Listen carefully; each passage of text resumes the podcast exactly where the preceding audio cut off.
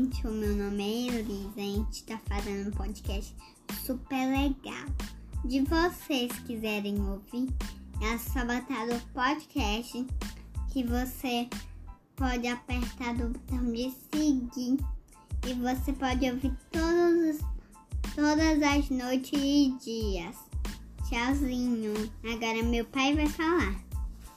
Olá pessoal, tudo bem? Boa noite. Meu nome é José Barata e eu, junto com Elisa, estamos gravando o podcast de várias historinhas da Turma da Mônica. E hoje vamos contar a historinha de Milena.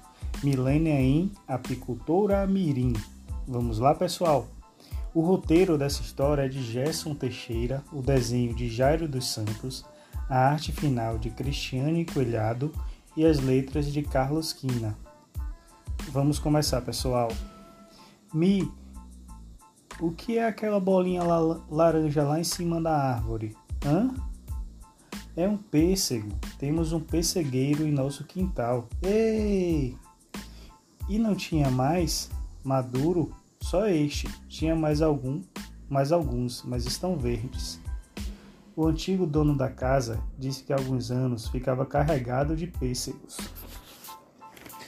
O que será que aconteceu? Vai saber, a natureza é cheia de mistérios. Vou ver na internet o que pode ter acontecido com essa árvore.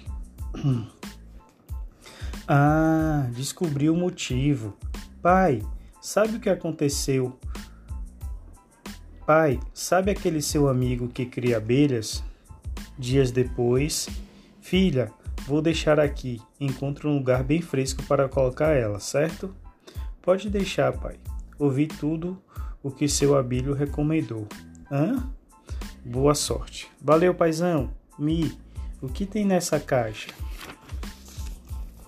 Já falo. Antes, preciso encontrar um lugar com muita sombra para colocar ela. Ah, ali é perfeito. Agora me diz o que é isso. Esta é uma colmeia de abelhas jatais.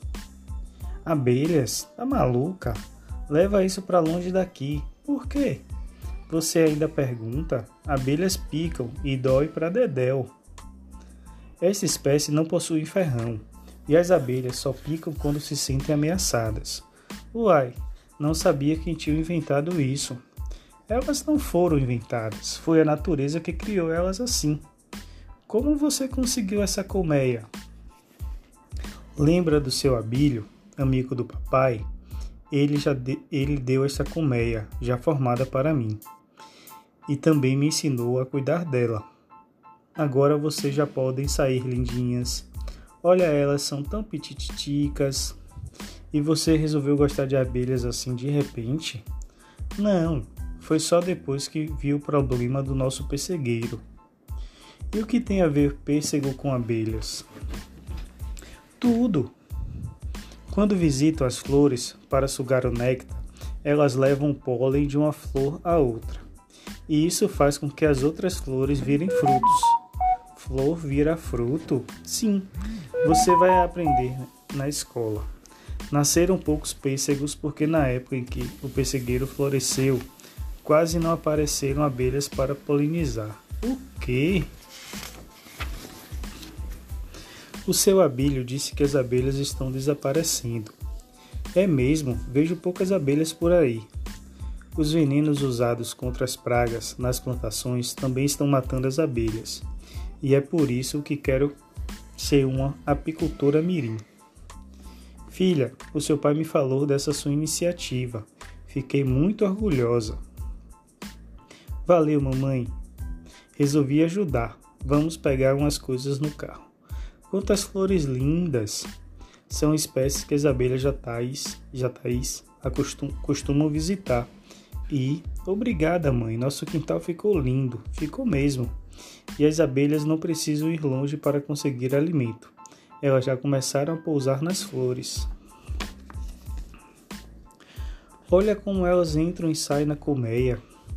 Parece um aeroporto e dos bem movimentados. Parece mesmo. Agora vamos deixar a natureza seguir o seu curso. Venho que eu vou fazer uma limonada geladinha pra gente. Eba! Tempos depois, o pessegueiro floriu e as abelhas passaram a buscar alimentos em suas flores. Fizeram o mesmo no limoeiro no quintal da Mônica, na mangueira da casa da Magali e em muitas outras árvores da vizinhança. Até que Mi tem milhares de pêssegos maduros na nossa árvore. É, que exagerado! O abacateiro carregou. Vamos colher tantos pêssegos que até podemos fazer geleia para vender. Como um inseto tão pitititico pode fazer tudo isso? Parabéns, filha. Sua iniciativa fez a diferença. Aplausos. Mandaram bem, meninas. Fim.